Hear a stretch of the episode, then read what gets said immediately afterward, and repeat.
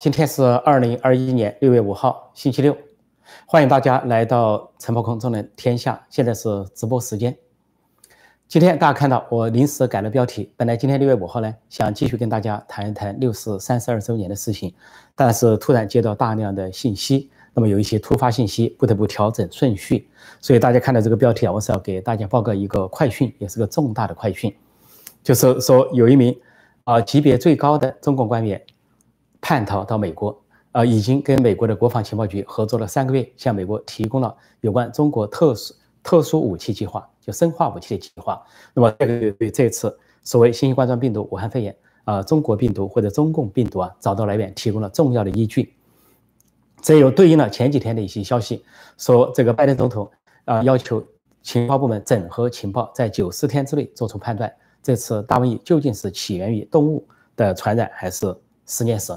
那么这个消息怎么来的呢？前几天就说有中共的官员叛逃，但是不知道级别。那么这两天陆续的有一些知名的媒体人爆出来。首先大家知道，美国有个 Fox News 啊，福克斯新闻，有一个主播叫 Tucker Carlson，他几乎每天晚上八点钟都会播报重要的新闻和评论。那么他就说他得到了情报部门的内部消息，知道有一名中共的叛逃者来到美国。安全的抵达了美国，在三个月前已经跟美国的情报部门合作了三个月。他说：“呃，这是他从情报部门得到的消息。那么他得到这个消息之后，另外一个著名的记者也证实了这个消息。著名的记者叫 Adams Hosley，Adams Hosley 曾经得过艾美奖。那么现在他在推特上披露他的消息，但他欲言又止，没有彻底的讲啊具体的来源。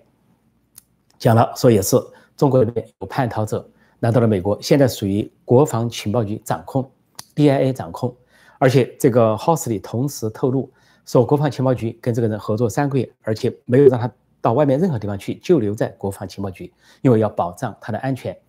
而国防情报局没有让联邦调查局 FBI 知情，也没有让中央情报局知情，因为国防情报局认为中央情报局和联邦调查局都有中共的间谍，如果把这这个人。放到那些单位或通知那些单位的话，对这个人的人身安全会构成危害。那么我们前几天也看到一些报道，就最近有一些报道，甚至美国国务院一些官员都不可靠。在川普时期，虽然川普和蓬佩奥都再三强调要调查武汉病毒研究所，而且怀疑那是大瘟疫的来源，但是国务院有一些官员在阻扰，这些阻扰的官员就有可能跟中共有某种瓜葛，其中有一些是间谍，都毫不奇怪。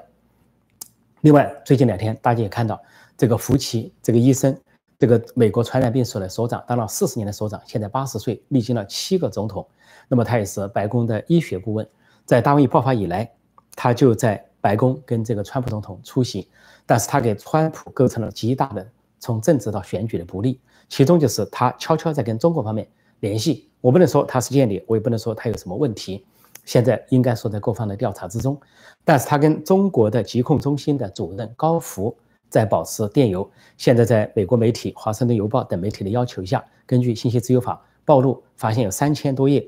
从去年一月到六月的 email 通讯，他跟高福在交流。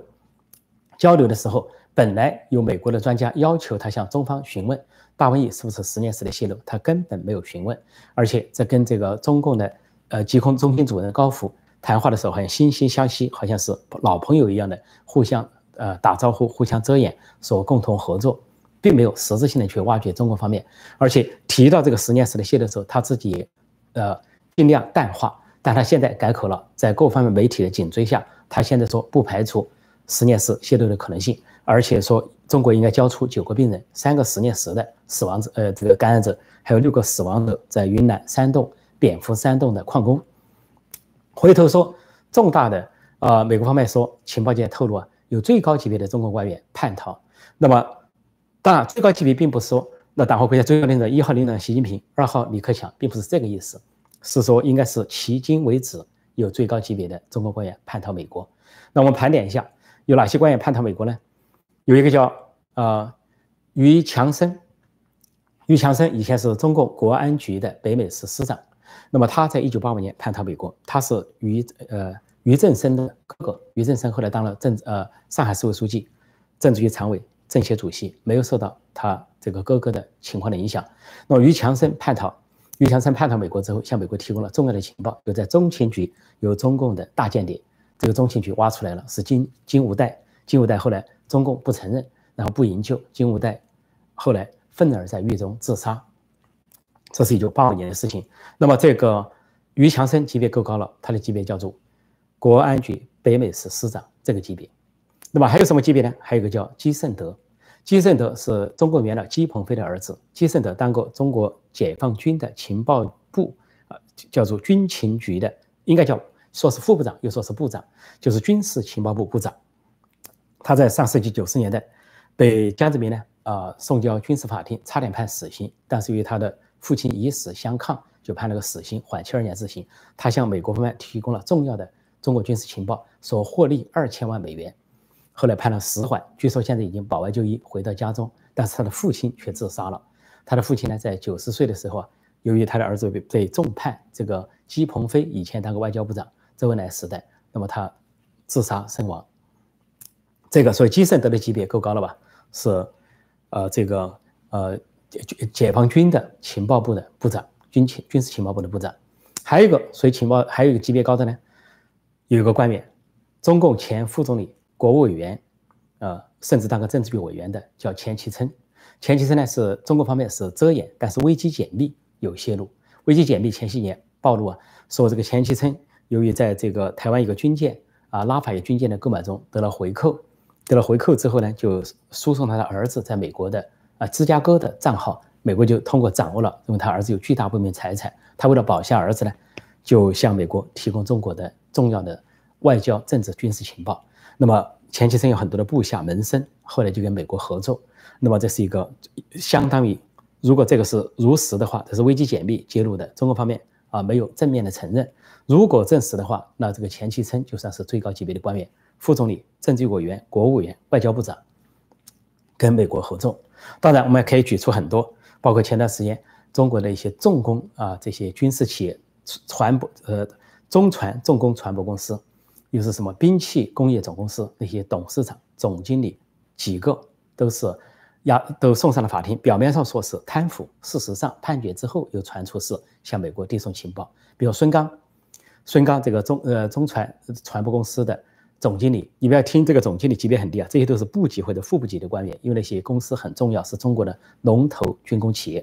说这个孙刚被判刑，后来国内有些媒体报道，他是向美国输送的情报。之后这两年又连续逮了两个孙刚的上司胡文明董事长，中船重工董事长是辽宁号、山东号的建造的总指挥，另外还有其他啊重要的一些飞机、大飞机的啊这个指挥，现在正在受审。那么还有一位是兵器工业集团的董事长，这位董事长的名字我现在一下没想起来。这个人呢现在也被捕了，正在受审。这些人都可能是跟美国相勾连，啊，就是把中国的情报。送到美国，现在最为重要的就是，全世界都在追击大瘟疫的来源。那么现在有中国的重要官员、高级别的官员投靠美国，这个就提供了一手的资料。据说他带来了非常可靠的资料。这个美国国防情报局交由这个美国陆军的医院进行了一些鉴定，发现他说的是技术性非常精确，就他提供的技术资料、技术细节非常精确。这位叛逃者。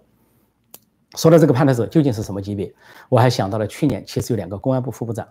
都现在没有下文。一个大家都知道是孙立军，在去年四月九号突然落马，或者是四月十九号突然落马，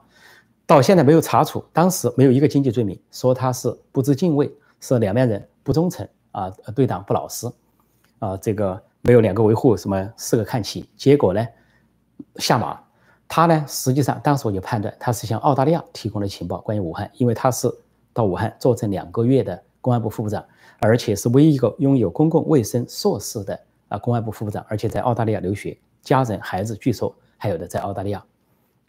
他是向澳大利亚提供了情报，那么中共察觉，突然把他逮捕。那么后来还有澳大利亚的记者，华裔记者陈雷，现在被中共关押，跟这方面有关。这就是中共恨澳大利亚的原因啊！除了这个澳大利亚要求调查来源，中国对澳大利亚经济制裁以外，恨澳大利亚就是。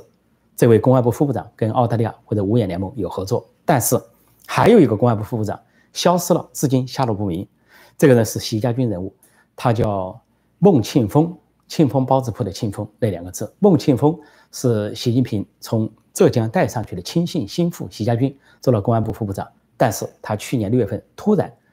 这个说被撤职，然后根本没有做任何交代，既不说查处，也不说另有他签，他只有五十多岁，也不说生病，也不说是啊这个撤职等等，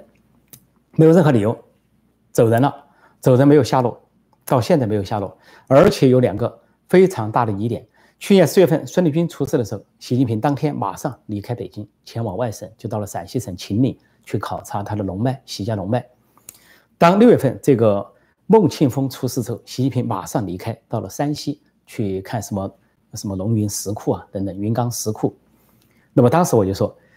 习近平一离京就宣布某人落马，你习近平觉得待在北京不安全，因为你不知道孙立军。有什么同谋，也不知道孟庆峰有什么同谋。万一他的同事起事的话，习近平觉得不安全，所以他外出，然后再等北京宣布啊，谁落马了，谁被撤职了。所以大胆的推测，不排除就是这一类级别的这一类副国安局、国安部、公安部副部长或者部长这一类级别以上的人在叛逃了美国，而这个孟庆峰没有下落，那是不是他走人了？早就溜了，溜字号了都不知道，是不是孟庆峰到了美国了也不清楚。其实原来国际刑警局长、国际刑警刑警组织的主席啊，中国的公安部副部长孟宏伟，当时就是因为掌握了啊中共高官的这些资料，包括政治局常委，甚至可能是习近平家族的资料，假装被通知回去开会，突然被抓，说他的太太高歌在法国寻求政治庇护。那么那个孟宏伟后来说是受贿一千多万，勉强，但判了个重刑。非常勉强凑了个一千多万，但是真正的东西应该是他掌握了中共内部的重大情报，随时可能不利于中共。说总之，回到这一次，这次事关重大的就是大瘟疫，大瘟疫来源。所以围绕着这个，现在出现了各种各样复杂的情况，不仅美国这边出现了复杂的情况，情报部门的整合，以及拜登总统的九十天啊这个限期令，还有这些媒体的这些纷纷的报道。最重要的是，澳大利亚方面传出。说澳大利亚准备好跟中国开战，那中共这边就嘲笑说澳大利亚只有五万军队，怎么跟中国开战呢？其实中共是装傻，因为美国、日本、澳大利亚、印度形成了联盟。如果一旦不管是因为台海还是南海，还是因为这个新型这个大瘟疫的原因，一开战的话，澳大利亚一定站在美国这边。澳大利亚的意思是说，如果开战的话，澳大利亚又会重新投入战场，就跟二战一样，二战。为了抗击日本在亚洲的侵略，澳大利亚必须跟美国站在一起。那么这次如果美国跟中共交战的话，澳大利亚一定会站在美国这一方。这里要补充一点，补充一点，关于这个叛逃的高官。那么这个记者呃安德姆·霍斯霍斯利在报道的时候说了一句话，他说他刚刚从印度方面得到消息，印度方面认为印度的这种变种病毒的疫情是来自于中共有意的释放。那么前段时间我有这个猜测，我说很奇怪。印度怎么突然就变成重灾区？后来包括一些中国的邻国，日本、呃台湾也都陷入一个比较呃重的疫情，疫情升高，尤其是印度陷入了灾区，而中国那边一片嘲笑，什么印度点火对中国点火，中国火箭升空，印度在什么柴火烧尸体等等，加上胡锡进在去年九月九月十号的时候放风，说印度如果冬天不撤军的话，在边界面临三个后果，什么战败，什么冻死。还有就是新型冠状病毒，当时我就怀疑中国方面想投毒。现在这个 h o s t 的报道呢，说印度方面向美国告告知美国，印度方面的判断是，或者说印度情印度的情报部门侦查是中共有意向印度投毒。这个虽然没有得到证实，但是印度的情况的确比较奇怪。也就是说，这里面有有意的和无意的，比如实验室无意的泄露了，但是呢，中国方面有意的让它扩散了。另外，后来由于跟印度在边界冲突不利。啊，中国方面败了，付出了双倍的伤亡，最后撤了。但是按照胡锡进事先透的话，就对印度投毒了，这个可能性存在，我不去下这个结论。所以这就这个情况。另外再补充一点，就是美国的航天局说严肃的对待外星人的问题，说不断的发现有外外星人士的飞行器，他说必须查证，他说也可能是外星人，但是也可能是中国和俄罗斯所研制的超高音速的飞行器。究竟是哪一种？说要在近期呢得出一个结论，也在紧锣密鼓的研究这些报告，也不排除。但俄罗斯现在跟美国在逐渐走近，因为不久就会举行啊，美国首脑峰会。那么中共方面是不是有什么动作，研制出一种神秘武器来对付美国，也有可能。而且就在拜登总统说九十天情报整合得出结论之后，两件事情：第一个，胡锡进环球时报总编马上说，中共要准备大量的核弹，要用核弹对付美国。很多人都看出作者心虚，人家说追究大瘟疫的来源，他马上说准备核弹，那也就是他认为他要面临惩罚、惩罚甚至战争的惩罚。那么另外。马上发生一件事，就是拜登宣布跟达成要跟普京尽快举行峰会，六月十六号在日内瓦，这就说明美国觉得紧迫了，必须联俄抗中、联俄抗共、联俄制中，必须把川普的战略付诸实行。因为川普、拜登感觉的压力大了，那就是有可能这是来自于武汉病毒研究所的泄露，或者是中国方面甚至于人为的有意的泄露。这次这个叛逃者，不管他是什么级别，是副部级也好，部级也好，副总理、国务委员也好，甚至更高的级别，他透透露出来的东西，就是中共在研制生化武器、特殊武器来对付美国或者其他国家。如果这些查证是真实的话，那么这些国际法庭要准备好，就反人类罪对中共有的责任人应该展开法律程序。那么我今天就暂时讲到这里。呃，关于六四的事情，可能有些来不及讲了。那么我在提问中再回答大家的问题，跟大家互动。现在我看看哈，时间是七点四十五分，我接收大家的提问。我看这些啊，我看我们网面有些什么提问哈，把这个打开一下啊。大家久等了，久等了。呃，这里呃又来了不少，嗯。我看有哪些问题？哦，这里有人说中共还在继续制造新病毒，制造更多证据。我要补充一点，就是这个话是对的，因为前国务卿蓬佩奥还有美国的啊参议员保罗都提出说，武汉实验室并没有停止运作，仍然在生产那些啊有毒的病毒或者是生化武器，其中一个叫腺病毒，胰腺炎的腺啊腺病毒也是从。这个动物中分泌出来，对人体具有攻击性的。另外，我还补充一点，就是现在美国科学家为什么科学界包括伏羲，很多人都开始怀疑实验室的泄露。他们研究发现，从中国来这个新型冠状病毒，它对人体极具传染性，很容易跟动物来的动物来的这种病毒，它是变异性的，它是这个是随意性的、随机性的排列。但是中发源于武汉这种病毒呢，是非常有意的一种排列，很有意的、很人为的，所以说就怀疑啊。很不像是这个，就是很不像啊，不像是，不像是这个，呃，说是无意的，就是说是有意的、人为的。好，我看大家提什么问题哈？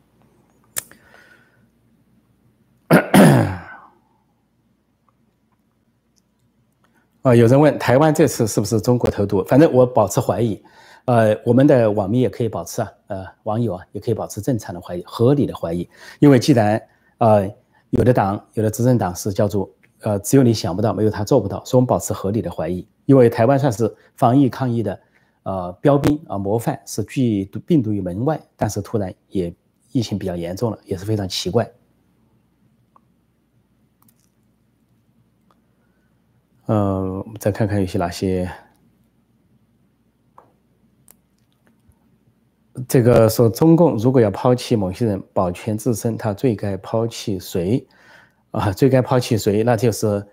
呃，这个大家可以想到中共内部究竟什么情况？他们反正有派系啊，有高层的各种派系，也有政治老人。那么他们在面临这种时候做何选择？那就再说。呃，这里有人说破空老师，拜登不可靠，政客老油条可能比老布什还糟糕。这个问题也不能这么看，因为任何一个美国总统，如果是选上去之后，他首先不管过去发生过什么事情，家族有什么事情，他所考虑首先是美国的利益，这是第一个，呃，维护保护美国人民的安全，还有这个呃盟友、世界和平等等。另外一点就是，美国两党有高度的共识，美国的内阁成员都有高度的啊。多数人具有高度的忠诚性对国家，所以并不是个别人能够改变一个国策的。所以拜登上任以来，还是做了很多围堵中共的事情，让中共大感意外。中共做了错误的判断，以为三月份对美国咆哮，美国就会下注，就跟他合作，就放过他一马，在关税、科技战、大瘟疫放过他一马。他没想到，拜登把绳子勒得更紧了。科技战、贸易战保持了川普的关税，而科技战呢，增加了更多的。呃，中国公司放到这个禁令黑名单上，而在国际上联合了最多的盟友来围堵中共，甚至对北朝鲜和俄罗斯都发动了和平攻势。啊，再一个就是大瘟疫这个穷追不放，完全是依据情报机构和科学家的意见，所以还不能够用选举时候的情况来判断选举之后的情况。嗯，我们看看一些，对我们这里说有人说要么灭亡十四亿，我们看到了中共这一两年的确有一些人呢很不寻常的表现，除了胡锡进再三扬言核核弹核武威胁，因为他是一个媒体人，他这个扬言一定来自于高层的授意。另外还有一个大家都注意到那个什么，呃，一个所谓舆论学者扬言中国可以搞核爆炸，同归于尽的意思，他没把同归于尽四个字说出来。那个叫赵胜业啊，出了后来说完这个话就出了车祸了。这个人呢是说，山在喜马拉雅山搞核爆，整个地球可以毁灭；在四川盆地搞核爆，整个地球毁灭；在太平洋用核潜艇搞核爆，整个地球毁灭。为什么毁灭？就是因为犯了弥天大罪，无法逃脱，干脆同归于尽，跟中国人民同归于尽，跟啊国安局有染。从王沪宁下来啊，一直到这个赵胜业、张维为、金荣灿这一伙人都出自于那里，非常古怪。表面上是学者，极可能就是国安局的成员。说待政府发声，啊，如果是发声错了，政府就说是他们的个人言论，那么如果发声对了，呃，就顺便呢威胁一下其他国家下下，让别的国家不要去追究这个大瘟疫的来源。呃，有人猜测是不是说政法委书记叛逃了？呃，这个政法委书记目前是应该是郭声琨啊，当然也有一段时间没露面了。但说起来，好多中国的官员最近都没露面了。公安部长赵克志啊，这个政法委书记郭声琨呐，或者中纪委书记啊赵乐际啊，都没有露面了。那么现在美国这边传出有相当高级别的中国官员叛逃，或者说史上最高级别的中国官员叛逃，那任何可能性都不能够排除。现在还不能够啊下结论，还不能够下结论。呃，我来看看今天的信息比较多，有点紧凑哈，紧凑我们就短平快的往前回答。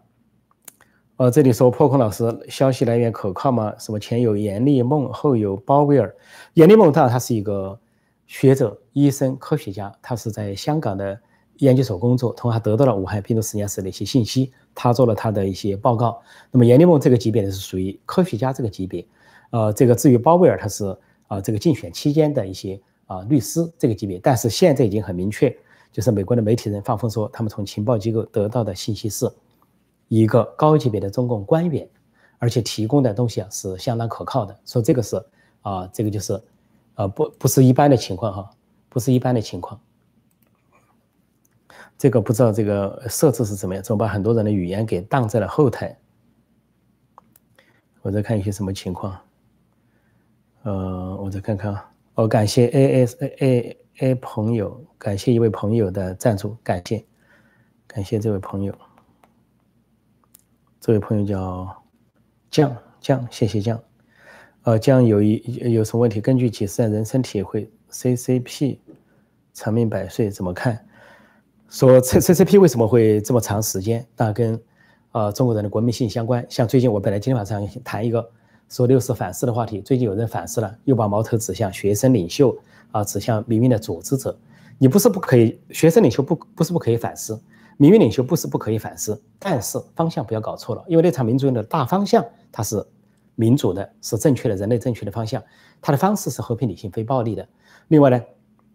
这个呃，面对的敌人是非常强大的。武装到牙齿的党卫军，武装到牙齿的一个执政党，那么他们是采取的屠杀的方式，武力镇压的方式，这个完全不同。说，呃，正邪啊，这个善恶一目了然。所以说，在这个时候，在在六四的时候，不是急于去谴责中共、谴责当时的六四屠夫，而谴责学生，这个角度不对。但是有一点，有个反思做的不对，就只反思学生不该怎么样，该撤，该什么见好就收，但是没有反思到。呃，中国的学生和市民是否可以在戒严部队进来之前就冲进政府，就接管各种政府机构？中南海啊，电视台、中央电视台当时是做得到的，一百万、几百万的民众是做得到这一点。为什么中国人没干？就回答刚才这位朋友的提问，这样的提问。几十年中国的中国共产党的恐怖统治，啊，中国人是比较害怕了，啊，比较胆怯了，再加上呢，就说，呃，这个中国人的一些劣根性啊，文化的劣根性，说这些事情是很复杂的。说往一个方向去反思，说学生做的太过头，没有向另外一个反思，像罗马尼亚、东欧的解放有各种模式，波兰、捷克、匈牙利是和平的，实现民主化，但是罗马尼亚的民众暴风骤起，狂飙骤起，马上推翻独裁者，而且把独独裁者马上处死，就是齐奥塞斯库夫妇被临时建立的军事法庭判处死刑，立即执行，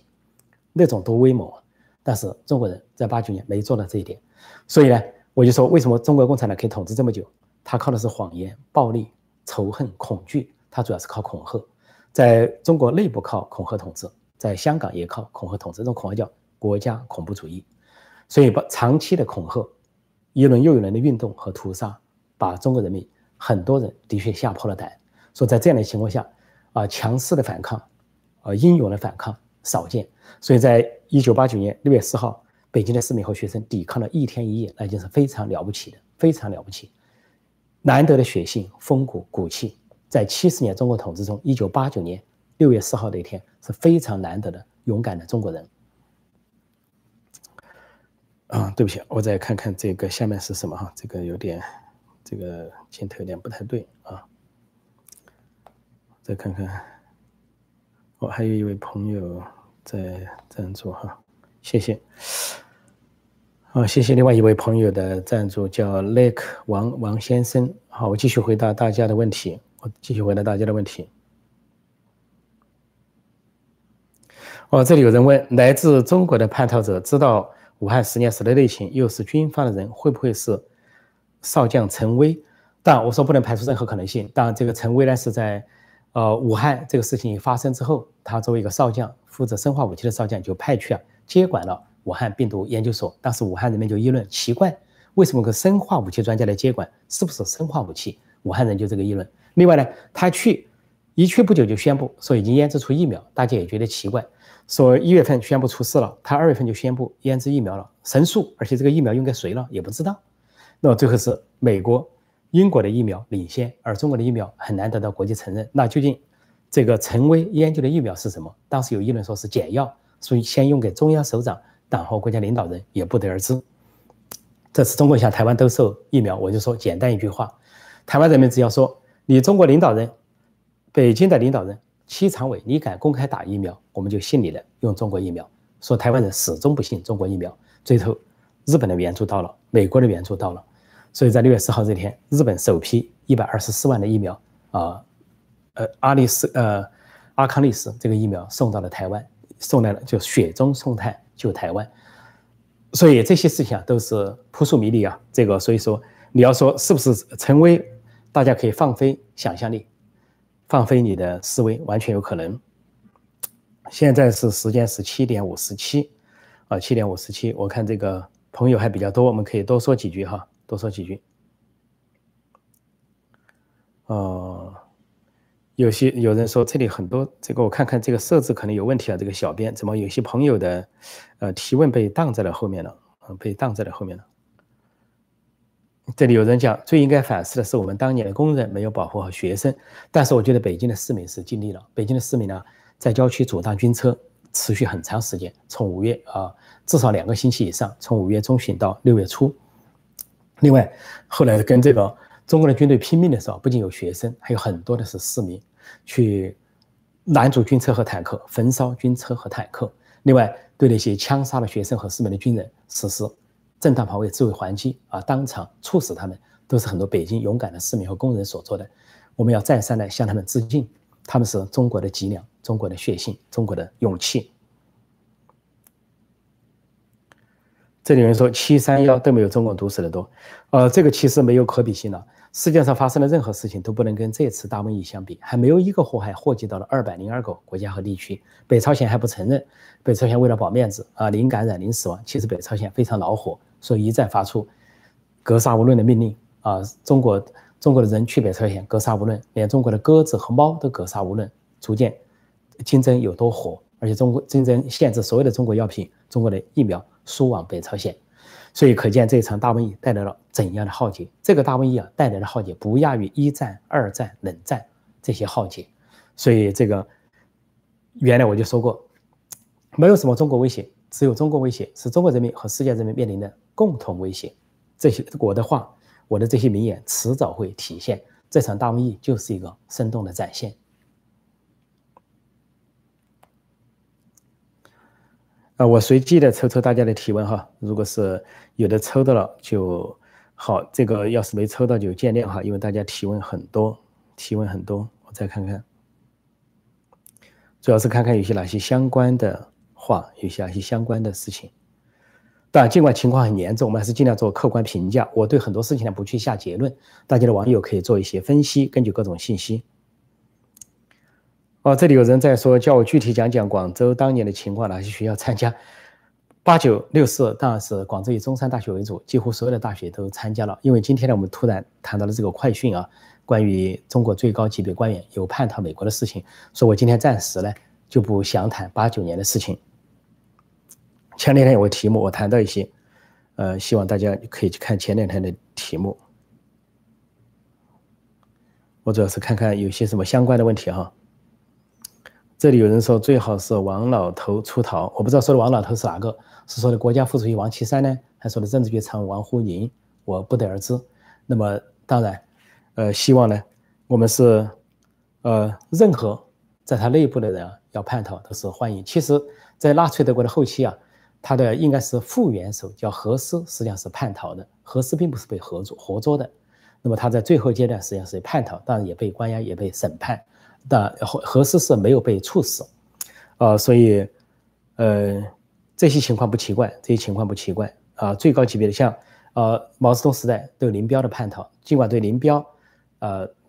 这个乘三叉戟前往苏联有很多的版本的故事，但基本的线索很清楚，就是林彪宁愿去苏联，也不会留在中国坐以待毙。所以他的专机啊，三叉戟坠毁温都尔汗啊，九月十三号，但他的儿子留下的。文件显示啊，他们有武装起义的计划。他的儿子林立果有一个“五七幺”工程纪要，“五七幺”就是武装起义的谐音。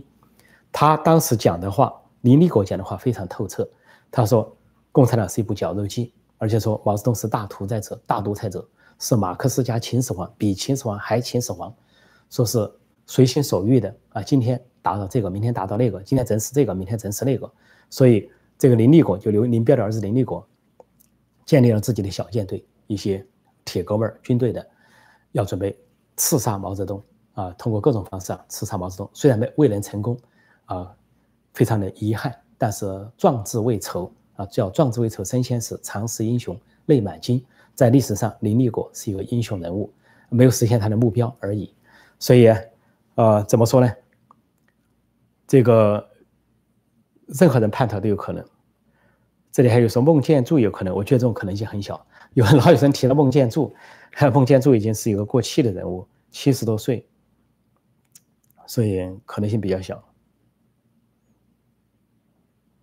这里有人说习近平叛逃美国没用，呃，当然这个是大家可能是幽默、黑色幽默、开玩笑，当然不存在习近平叛逃的问题，因为他每天的新闻都在那里。但是他要真叛逃的话，当然有用，怎么会没用呢？他只要把中共这些罪恶和盘托出啊，把。中共的种种事情抖出来，当然是有用，完全可以将功补罪嘛。呃，习近平如此，其他人也可以是如此，这是我个人的看法啊。当然，这个可能性是比较小一点。我就再看看那些，呃，有哪一些这个提问哈？有哪一些提问？呃，抱歉，有的朋友，好多朋友的这个。提问被挡住了。今天周末呢，我的小编的工作可能比较困难啊，比较困难。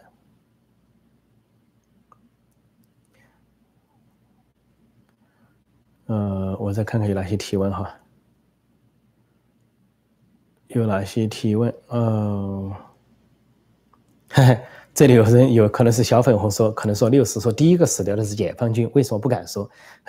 我不想说。这个小粉红是胡说八道，或者说这个小粉红是看党媒党报造成的。你要看中央电视台给你播什么新闻，你就以为是什么新闻。他当然会说，他跟他要是跟周边的国家打仗，都说人家先动手，跟越南一样，嘿 明明是中国军队跨越了越南。那你要是屠杀民众，你一定说民众先动手。就像那个北京都是和平理性非暴力，和平的民主运动持续两个月，他偏说发生了暴乱，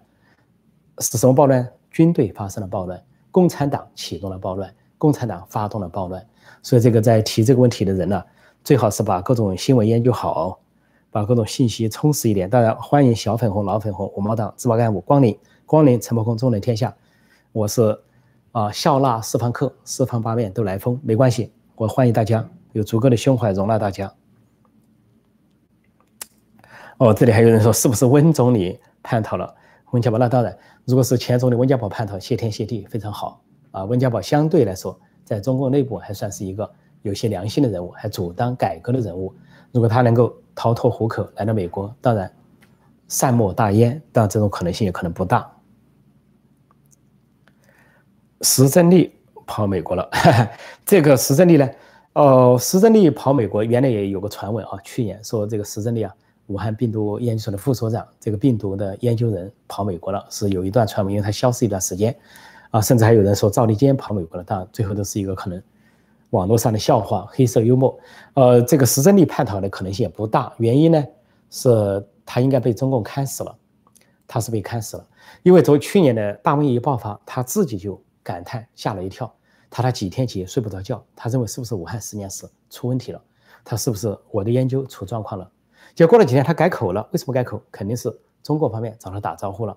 给他下死命令了，必须怎么讲，不能怎么讲。而且石正丽是个关键人，他肯定被看死了。表面上他又只有他要接待世界卫生组织的专家组，但实际上背后被跟踪、监控、窃听，四大恶女人都被看死了。这个病毒研究所的所长，呃，王延怡，啊，所长一个女性，副所长石正丽，病毒研究所的项目的主持人。还有一个是陈威的少将，还有一个就是邱香果从加拿大病毒实验室偷走病毒，夫妇两个偷到中国去的，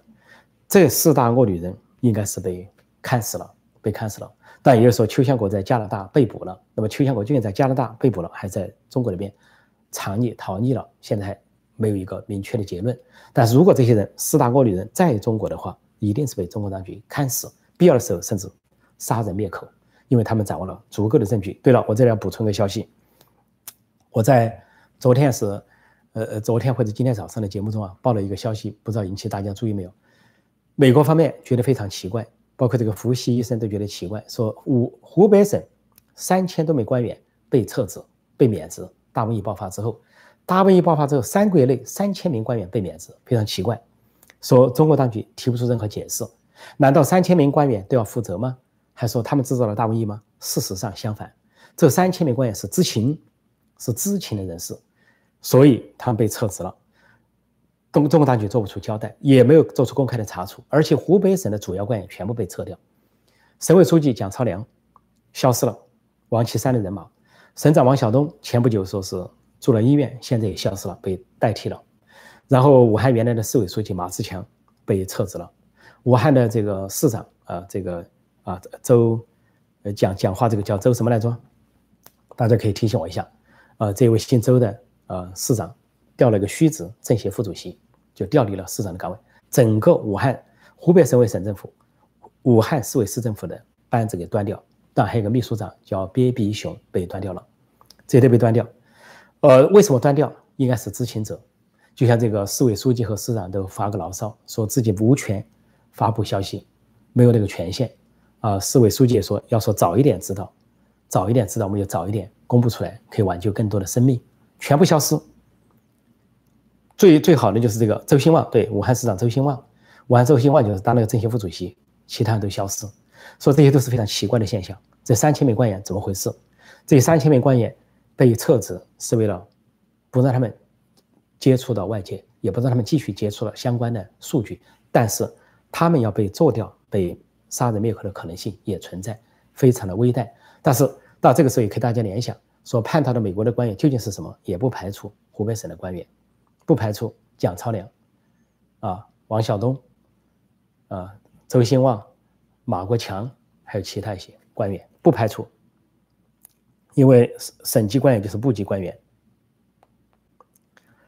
啊，这里有人说信息出处，信息出处啊，有啊，福克斯新闻的主播。有这个得了艾美奖的记者啊，Hosley 在推特上用英文发布的一些消息，大家可以去查证一下啊。因为一般来说，美国的媒体或者媒体人他首先通过政府部门或情报部门得到一些消息，先透风，啊，这个是一个相对透风，因为政府方面不方便出来说明，那么由媒体以放风的方式说可能或者具不具名的官员透露怎么怎么样，这是美国的一个报道的方式，往往是政府有某种需要，觉得要公布又不方便公布的时候，或者没到时机公布的时候，一些媒体和记者可以得到这个消息，在媒体上做一个发布，以为下一段时间的工作做准备。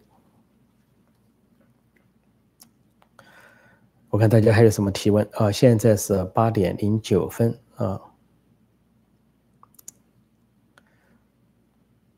当然，这里还有朋友开玩笑说：“别猜了，江泽民跑美国了。”当然，江泽民九十多岁了，恐怕要跑也跑不动啊。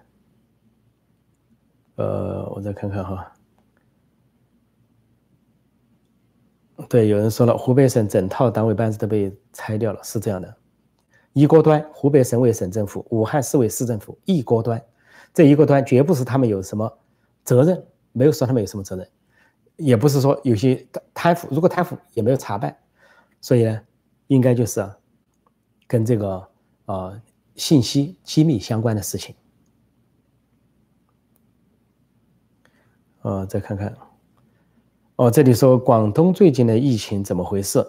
呃，广东最近的疫情怎么回事？我知道广东的疫情有加大，因为既然印度出现了变种的病毒，呃，临近一些国家出现，那当然它会传染一些到周边去，啊，所以这个首先印度的病毒怎么回事？印度是一个人口大国，啊，它的国土只有中国的三分之一，人口规模跟中国差不多，甚至人口规模可能大于中国。那么那么密集的地方，如果被投毒的话，那个后果很严重，而且传开来也是很严重。所以这个广东省也好，啊，中国的一些地方是不是？传出去倒过来叫出口转内销，这种可能性也存在。但在去年大瘟疫的时候啊，呃，第一时间我曾经做过一个推理，我这个大瘟疫的爆发有可能呢是在腌制某种东西，类似于沙士瘟疫，是因为香港大抗争经久不息，持续半年，持续一年，那么可能腌制某一种病毒，像沙士病毒一样跑到香港去释放一下，结果就瓦解香港的抗争，大家不能出门了嘛。说后来中国推港版国安法，就是大家不能出门的情况下。强推出去的，并不是香港人放弃了抗争。那么反过来，当时我就分析，有可能想本来想搞香港人，结果呢在武汉失手，武汉泄露了，结果首先武汉先倒霉，然后中国湖北省倒霉，其他地方倒霉，然后呢又有意的释放到世世界各国。就当湖北省封城，武汉封城，不准航班飞往全国各地的时候，但是国际航班召开，让武汉的国际航班照样飞到世界各地，有三百多个航班。飞到了世界各地，就直接传播了病毒。这是川普，啊，川普总统和他的政府啊，国际上再三指控中共的一个方面。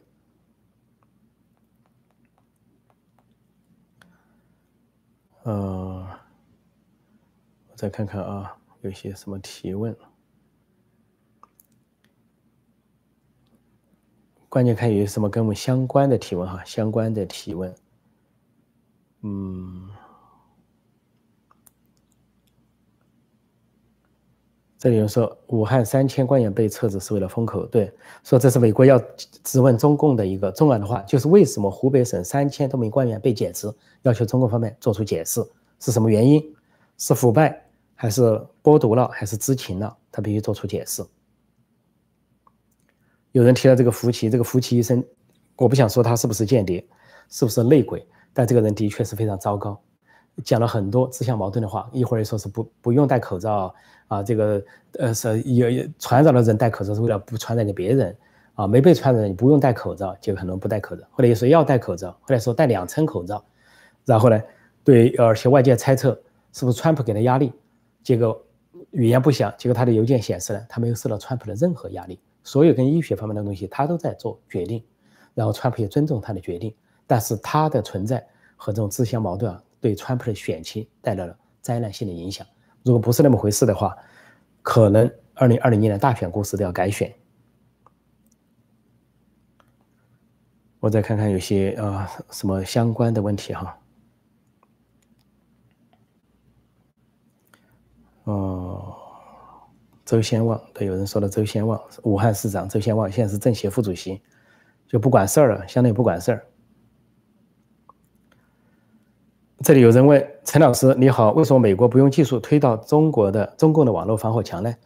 大家去看我那本书，《假如中美开战》啊，二零一三年出版的，在日本和台湾出版的那本书，我在后面写了一些想象的片段，其中一个就是美国用一种高技术瓦解了中国的啊互联网封锁、网络墙封锁，说中国人民一下知道了真相，知道了实情，所以就很多的人跟中共划清了界限。在中美开战的前提下，那么我仍然相信，如果有这一天的话，中美摊牌的一天，那互联网封锁墙可能被瓦解。其实，在奥巴马时代就曾经用这个话敲打中共，当中国呢大搞网络攻击，奥巴马就说了一句话，说如果中共不停止黑客行动、网络攻击的话，那美国这边可以瓦解中国的互联网网络封锁墙，坍塌它。当时中国方面就抓狂乱跳，又是环球时报，又是胡锡进乱跳。说那等于战争行为，说等于美国对中国宣战，就是让中国人民知情，让中国人民了解真相，就是宣战。大家想想，那个执政党是多么的心虚。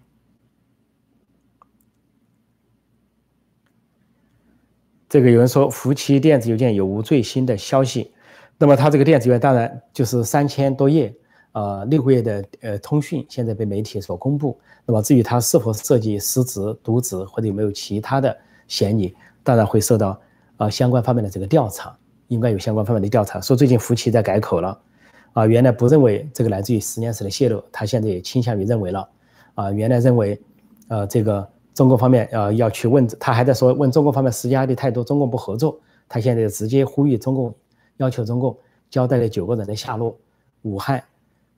病毒研究所三个人被感染的情况，还有云南那个蝙蝠山洞六名矿工的神奇死亡，这些他都希望中共做出个交代。但仅仅是口头上要中共交代，中国是根本就是缘木求鱼，不会有任何的结果。现在是八点十六分，我如果我看看大家的问题怎么样哈？如果说是比较雷同的话，我们就结束今天的直播。我看有没有什么比较，呃，有人说彭妈妈跑去美国了。这些可能性都存在啊。这个如果说这个，因为前段时间都传出这个彭丽媛啊跟习近平有矛盾啊，他的女儿彭丽彭彭明呃这个习明泽啊也跟有矛盾了。就说习明泽在啊二零一九年底的时候又回到美国，因为受不了中国那种生活，受不了中南海那种生活，又回到美国，回到波士顿一带，有波士顿的教授呢啊做了一些证实，所以很难讲啊这个家庭发生什么情况。但要说向美国提供情报的话呢，应该是涉及到就是说。呃，政府的高级主管、高级官员，或者是军方的高级官员，或者是国安、公安的高级官员，或者就是主管武汉病毒研究所的那些上级官员，如果能够提供这些状态的话，那么这个新闻中最有趣的就是说，呃，这里有人提到美国德克里克堡，美国马里兰州德克里克堡是这个海军的这个研究所，人家自己有什么状况关闭或者开放，那他们自己的事。那么在前些年说是有漏水，他们就关闭啊，又开放，这些都是在美国，一切都是透明的啊情况，科技界都是高度的关注，媒体都不会放过任何的字节，国际社会也不会，只有中共一家在里面吵，说说要要求研究美国的实验室啊，美国的病毒研究所啊啊，要是国际去查，没有一个国家提这个话题，没有一个国际组织提这个话题，哪怕跟中共勾结的世界卫生组织都不会提这个话题，因为这是滑天下之大忌，因为。美国也好，法国也好，加拿大也好，都有先进的 P 四实验室，很多实验室都是合格的，得到呃高标准的认证的。但是中共建立武汉病毒实验室，开始由美国和法国跟他合作，就告诉他不合格，法国撤除，美国撤除，都是说你这个级别不够，作为 P 四实验室安全措施不够，比如什么负压力啊，这个病毒要有一种负压力把病毒封锁在里边，你不够的话，这病毒就可能扩散。那么，所以美国、法国都相继撤出了这些。啊，这个合作，再加上后来也也有些估计啊，中共跟生化武器研究相关的国际社会就更加不想跟他合作了。所以有如果有小粉红、老粉红、五毛党、自干五还带着什么啊，美国的什么实验室、美国的什么中心，你非要去看中共的报纸，你非要相信中共的党媒党报，我们当然也把你没办法，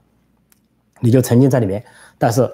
我小时候就是看中中国的报纸，《人民日报》《四川日报》参考消息，但是我从字里行间。看到字里行间背后的信息，看到了相反的一些信息。我希望这些小粉红、老粉红、自干五毛党，你们的智商都比我高，都比我更聪明。你们通过那些字里行间能够找到真理。我相信你们有独立的人格，或者说能够成长出独立的人格。呃，我再看看啊，这有些什么问题？给每个国家配一顿茅台。对我昨天的节目中我讲的哈，因为在讲赔偿的时候啊，去年德国的媒体德国之声就报道过，说真正要赔偿，中共根本赔不起，就是那个国家要破产，中共政权要破产，因为赔偿的话涉及到百呃百万亿啊，还不是万亿，百万亿以上的美元，那整个国家就要破产，因为各个国家都可以算得出来，像美国有一些人找事儿，有些什么华裔团体。号称华裔团体实际上是亲共团体，说川普说那个中国病毒就去起诉川普，要求川普赔二千二百万美元。结果川普这两天说话了，他不仅再叫中国病毒，但他们说的中国那是指红色中国啊，倒不是指中国人，中国病毒，而且说美国应该要求中国赔偿，中共赔偿赔多少？十万亿美元，因为美国已经付出了十万亿美元，十三万亿美元为这场灾难，近六十万人死亡。呃，三千多万人被感染，然后采取了大量的措施生产呼吸机啊，其他一些措施。另外，经济上的损失根本就没算，直接的政府的支出啊，就是十三万亿美元，还有纾困计划等等。所以在这样的情况下，川普要求中共赔十万亿是相当客气了。实际上，在呃美国的一些法院，包括密苏里州啊啊佛罗里达州一些法院，已经提出了赔二十万亿这些方案，有些传票已经送到了中共那边。包括湖北省的一些单位啊，这些防疫中心、中共的这个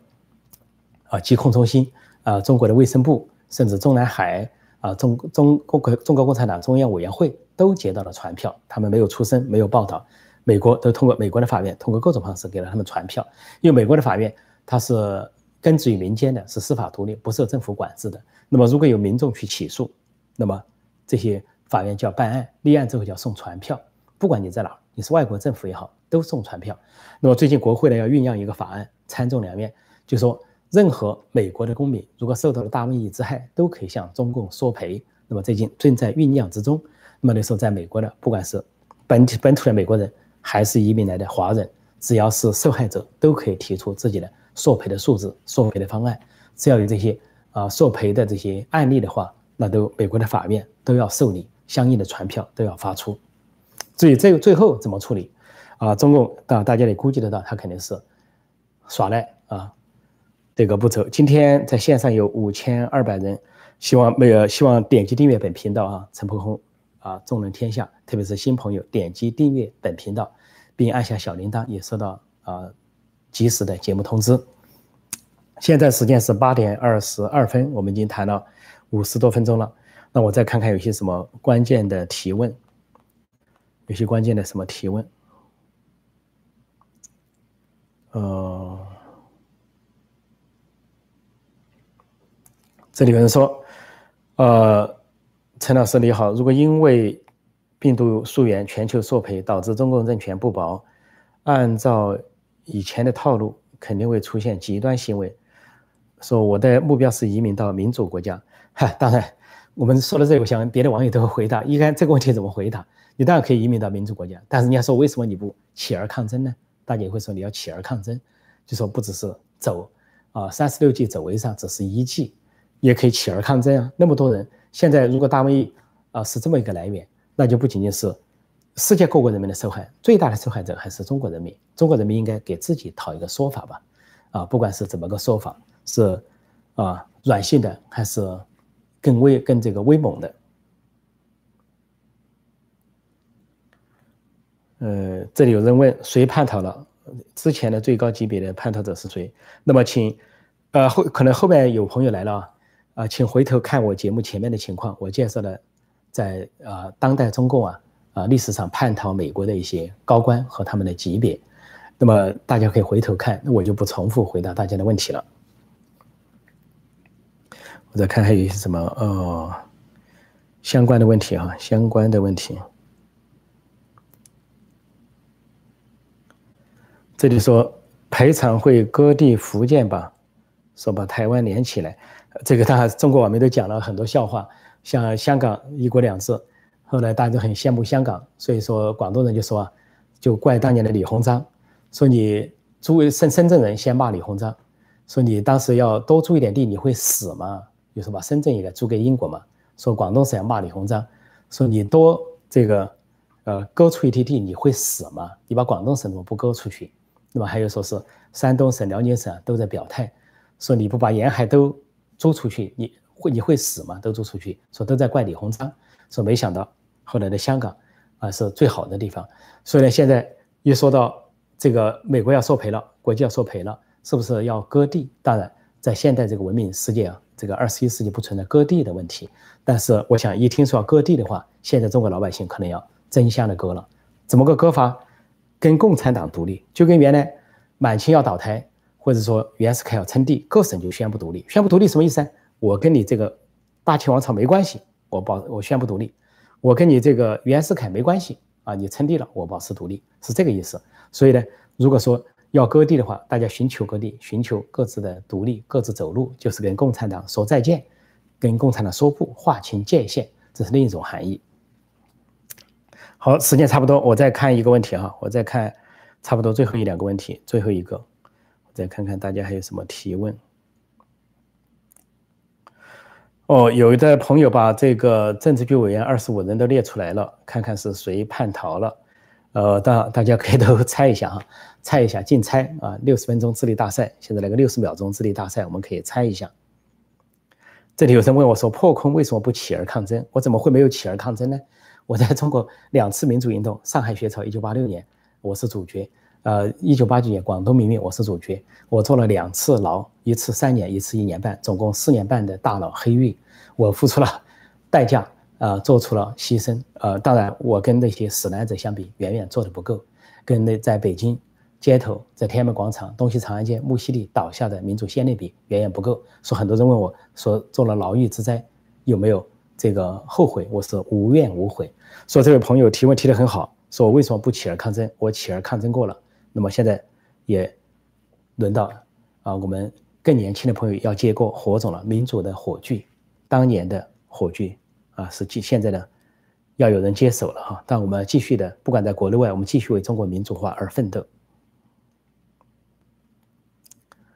呃，我再来看看。这里人说破空回国领头干，现在回不去啊！现在被恶霸所霸占，回不去，抱歉哈。呃，我再看看还有一些什么相关的问题。哦，看后面一点哈，看后面一点。哦，这里有人问我打疫苗了吗？打了，呃，早就打了啊，三月份、四月份就打了两针了，非常好。在美国打疫苗非常好，大多数人都打疫苗，都在打疫苗。这个是没问题的，我对美国的科技、美国的医学、美国的疫苗高度的信任。这里有人说王沪宁可不可能叛逃？呃，这个都有可能啊。王沪宁也一段时间没露面了，啊，这个好像调子也跟习近平有所有一点不一样了。啊，到清华大学去视察的时候，他在场也都躲镜头躲开。那么躲镜头有两种，一个是怕习近平呢怪他抢了风头、抢了镜头躲开；另一个可能性就是说最好不要跟。习近平同框，万一将来有什么对习近平不利的，对他不利，落了他头上，说这些事情呢？中共高层这些人，像王沪宁这些都是风派人物，呃，他的人生哲学叫夹着尾巴做人，人生哲学。而上海有那么一批人呐，上海大多数是好人，但有一批小瘪三，啊，文革的时候有张春桥、姚文元，现在有什么啊？这个啊，王沪宁啊、韩正啊，这批人都是这风派啊。韩正呢，老实一点，韩正比较老实一点。啊，没那么多的花花肠子，但王沪宁的花花肠子太多了，所以你说他要叛逃，如果他有条件，完全不排除。啊，就包括那个首富啊，都想叛逃，王健林都想叛逃，但是呢，被边控了，逃不了。要马云想不想逃？也想逃，逃不了。所以你要是打开国门了，可能会十四亿中国人，现在说十三亿中国人都会跑掉，只剩下习近平一人站在天安门广场。好，我今天就暂时讲到这里，谢谢大家收看收听，请继续点击订阅陈破空纵论天下。另外要看我的著作的人，请订阅陈破空会员网站。好，祝大家周末愉快，明天再见，拜拜。